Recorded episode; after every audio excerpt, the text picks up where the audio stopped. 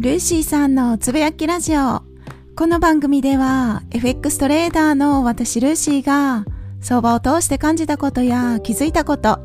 日々のライフスタイルなどについて雑談多めでゆるーくつぶやきます。どうぞ何かしながらゆるりと聞いていただければ幸いです。今回は FX は後出しじゃんけんで勝つゲームというテーマでお話をさせていただきます。後出しじゃんけんって皆さん知ってますよね。じゃんけんポンってして、自分以外は何かしらグーかパーかチョキか出して、自分はその答えを見た後でグーかチョキかパーを出すんですね。これが後出しじゃんけんです。そう、FX はこの後出しじゃんけんで勝つゲームなんですね。もちろん後出しじゃんけんじゃなくて先出しじゃんけんで勝つ方もいらっしゃると思います。いろんなパターンがあると思いますけれども、この後出しじゃんけんの方がすでに答えが出てるわけなので、勝てる確率は圧倒的に高くなります。その例えなのかなと私なりには思ってるんですけれども、FX は後出しじゃんけんで勝つゲーム。この言葉を違う言葉に言い換えてみると、チャート上に得意なチャートパターン、チャートの形、値動きですね。これらが出てから確認をしてエントリーをしたら良いということです。大前提として FX は相場が開いてたら何時でもトレードはできますし、インターネット環境があってチャートが見れる環境であればパソコンでもスマホでもどんなデバイスでも見れますし、お家でも外でもどこでもトレードすることができます。自由度が高いことが FX のメリットだと思いますが、利益を得やすい場所はそんなにたくさんはないんですね。トレードスタイルによって、スキャルピングとかデイトレード、スイングトレード、それぞれのスタイルによって、チャートのどこの値幅を切り取るかによっても、利益を得やすい場所はトレーダーごとに変わります。私の場合だと主にデイトレードをしているので、基本的には数時間保有してその日中に決済することが多いです。そのトレードスタイルだと、1日にエントリーする場所が1回あるかないか、トレンドが出てればもう少しエントリーするチャンスはあるかもしれないですが、基本的にはそうですね、1回あるかないかぐらいなのかなと思います。チャンスがあったとしてもチャートを見てなければエントリーすることはもちろんできませんし、そういう時は次のチャンスまで待つしかないですね。今回のテーマである FX は後出しじゃんけんで勝つゲームということなんですが、例えばショートエントリーの場合、売りポジションを持つ場合、そろそろ加工するだろう。だからショートエントリーを仕掛けよう。とか、ぼちぼち加工するかなとか、ぐんぐん上昇してきて、いい加減加工するでしょう。と思ってショートエントリーを仕掛ける。これらを根拠にするのは根性論で語っているのと似てますし相場の値動きを確認するというよりかはトレーダー自身のただの願いなのかなと思います。と言っても私自身もそろそろ加工するかなっていうそんな曖昧なエントリー根拠でショートエントリーを仕掛けてた時代もあるのできっと他の方も同じようなエントリーをする場合もあるのかなと思って今回このお話をすることに決めたんですね。加工するだろうというこの願いですね。自分自身の思いだけでショートをするのは危険だと頭では当時も分かってました。なんですけれどもどうしてもチャートを開いたらエントリーをしたくなっていわゆるポジポジ票でした。どうしてもエントリーがしたくってそろそろ加工するかなっていう本当に何の根拠もないただの願いだけでショートエントリーをしてました今の自分と昔の自分を比較した時もちろん今でもまだまだ学びの途中なので完璧なわけではありません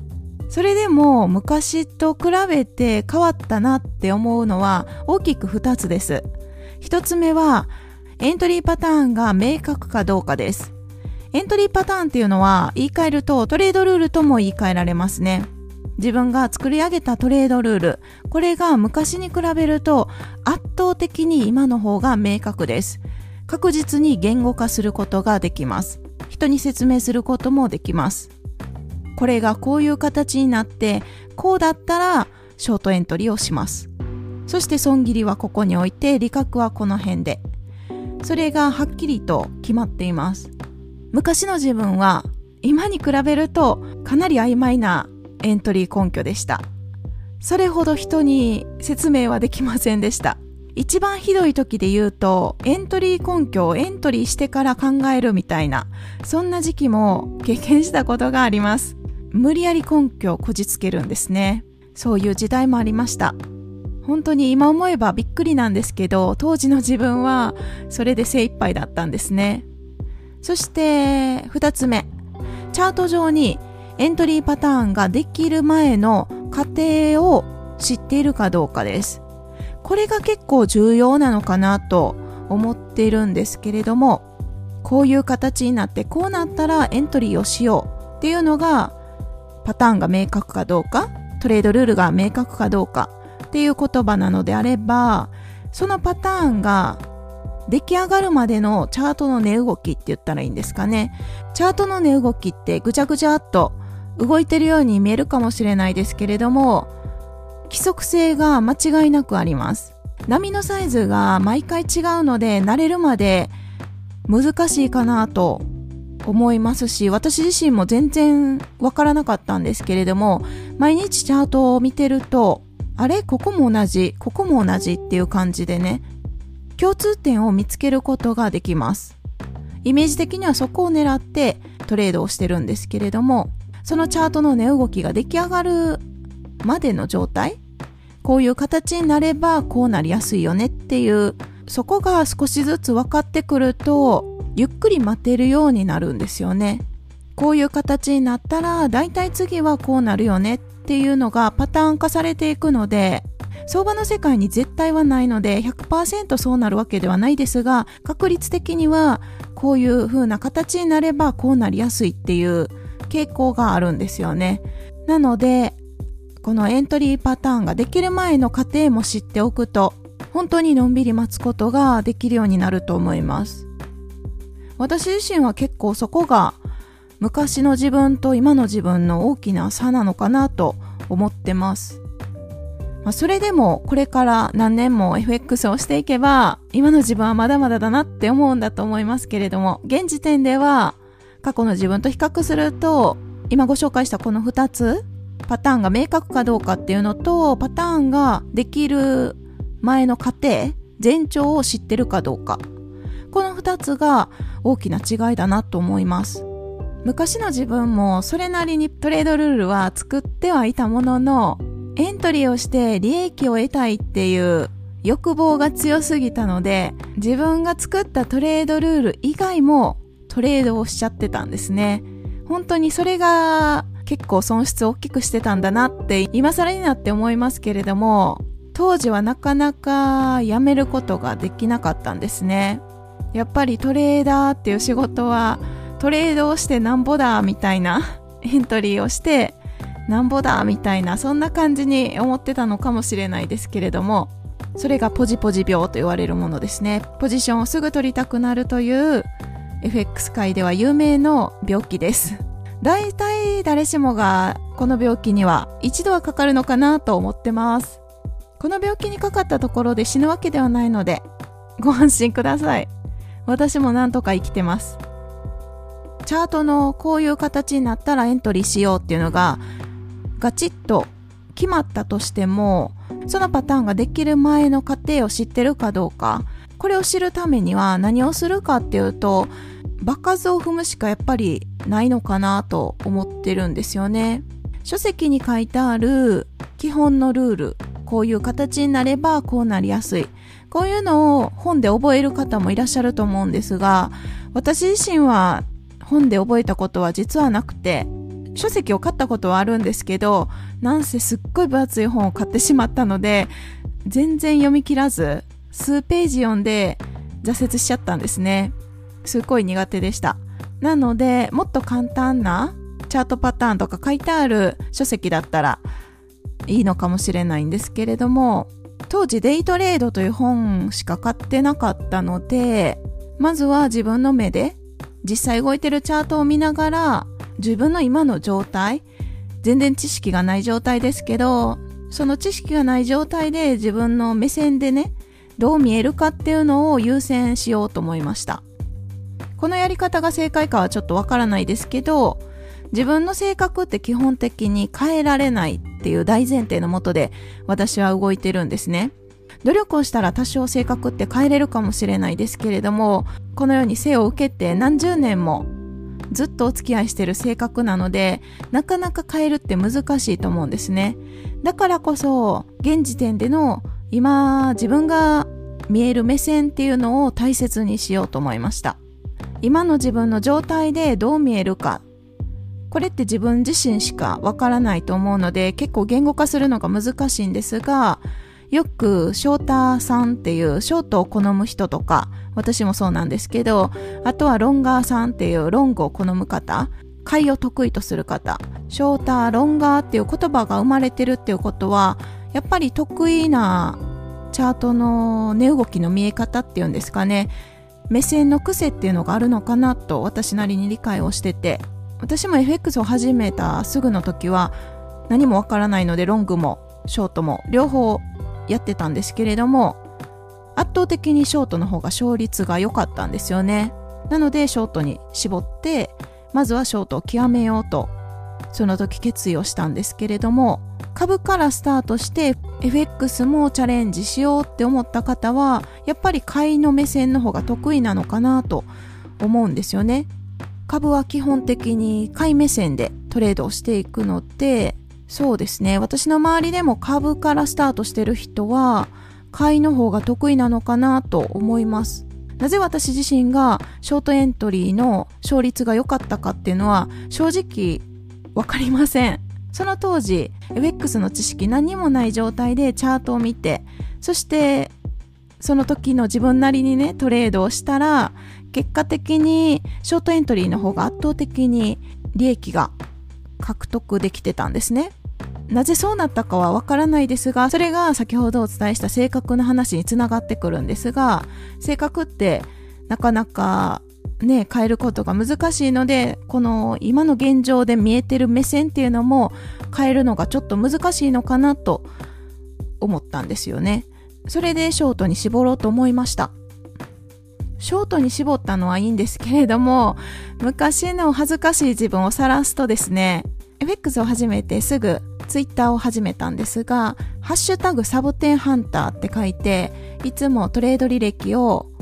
ツイートしてたんですね。エントリーして、チャートの画面をスクショして、ハッシュタグサボテンハンターってつけてツイートしてたんですけど、結構その当時は上髭でエントリーするのが素敵と思ってた時期なんですね。なので、できる限り髭でエントリーしたいと思って頑張ってたわけなんですけれども、上髭で毎回エントリーできるぐらいのスキルがある方なら、チャレンジする価値はあると思います。なんですが、私の場合は結構適当に、感覚でですかね、まさにそろそろでしょうっていう感じで、ショートエントリーをしてました。細かく損切りをして、次ショートエントリーをして、そこでズボッと下に下がってくれた場合、ヒゲでエントリーしたことにはなるんですけれども、結果的にはそうなってるんですけれども、うまいことピタッとそのようにヒゲでエントリーできることもあれば、ヒゲでエントリーしようとしてたら、上昇中にショートエントリーを仕掛けることになるので、損切りの嵐に遭う場合もあるんですね。めちゃくちゃ経験してるんですけど、自分のトレード履歴を振り返った時、損失が出たタイミングってほとんど同じでした。当時の自分の場合はぐんぐん上昇してる相場でショートエントリーを仕掛けてたのでそのままさらに上昇してて損切り。これが重なることが多かったんですね。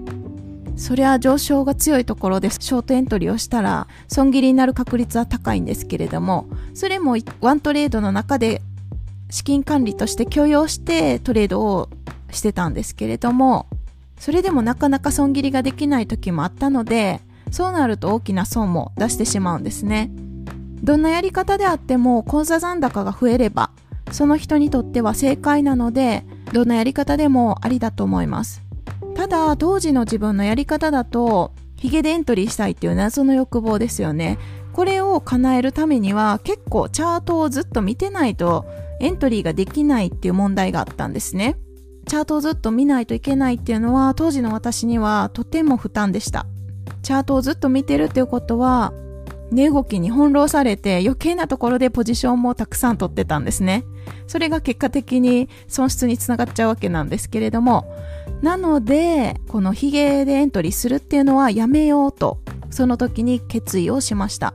たまたまヒゲでエントリーすることになったのはありだと思うんですが、今の自分のトレードのやり方は、エントリールールはですね、完全に後出しじゃんけんで勝つゲームをしています。その方がお得だっていうことに、ある日ようやく気づいたんですね。時折折り返し地点の頂点でショートエントリー仕掛けることもありますけれども最近は本当に後出しじゃんけんが多くなったかなと自分なりには思ってます毎朝チャート分析動画と前日のレビューという動画を配信してるんですけれども前日のレビューを見ていただければあ本当に後出しじゃんけんしてるって思う方もいらっしゃるかもしれません。見る方によってはこれは後出しじゃんけんではないって思う場合もあるかもしれないですけれども自分の中では昔に比べるとヒゲでエントリーする魅力はそうですね今は全く感じなくってそれよりも高値が切り下がってきてそろそろ加工し始めるかなっていう波に乗っかるの方が得意になってきましたということで今回は FX は後出しじゃんけんで勝つゲームというテーマでお話をさせていただきました。チャート上に自分にとっての得意なパターンが出てからエントリーをしても十分利益は獲得できます。もしこの言葉が信じられない場合はぜひご自身で過去検証などを行っていただくときっと数値で出てくるので納得できると思います。なのでしっかりチャンスまで待ちの姿勢で頑張りましょう。はい、今日はこの辺で終わります。最後まで聞いていただきありがとうございます。それでは次回の配信でお会いしましょう。